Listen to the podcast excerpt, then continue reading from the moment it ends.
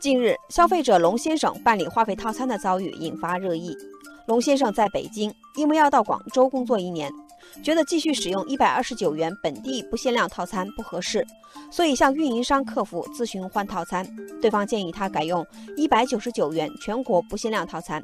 但是龙先生想，国家正在大规模提速降费，为什么套餐反而越换越贵呢？后来在同事的指点下，他换成了十九元租互联网套餐。结果发现，实际每个月的通讯费只需要五十五元。龙先生的遭遇不是个例，不少网友表示，提速降费后，运营商推出各种套餐，一不小心就被套路，资费越降越贵。中国消费者协会公布的数据也显示，今年上半年，全国消协组织受理电信服务类投诉超过一点六万件，同比增加百分之二十六点三。主要投诉内容是套餐资费不明确、告知不详实、收费名目繁多等问题。网友一眼千年说，有的运营商套路太深，我的套餐费已经从以前的三十八元升到了九十八元，但使用上并没有感觉到有大的提升。网友雨过天晴说，现在的不限量套餐实际上都有一定的限制条件，超过一定的流量额度后就会降速。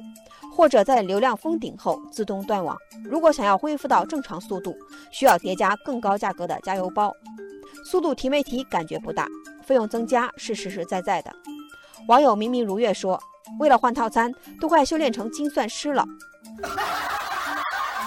但是也有网友将通信的提速和高铁的提速类比，认为套餐费用上涨有一定的道理。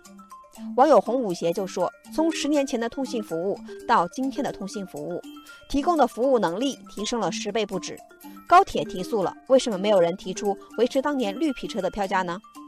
对此，网友田姐姐立马在下面回复：“这完全不是可以类比的两个概念。基站建设是一本万利的事情，一次建好之后可以长久收费。”网友芳芳也说。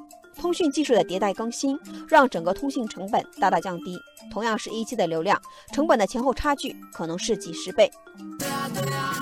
网友天空说：“既然要提速降费，运营商能不能真诚一点？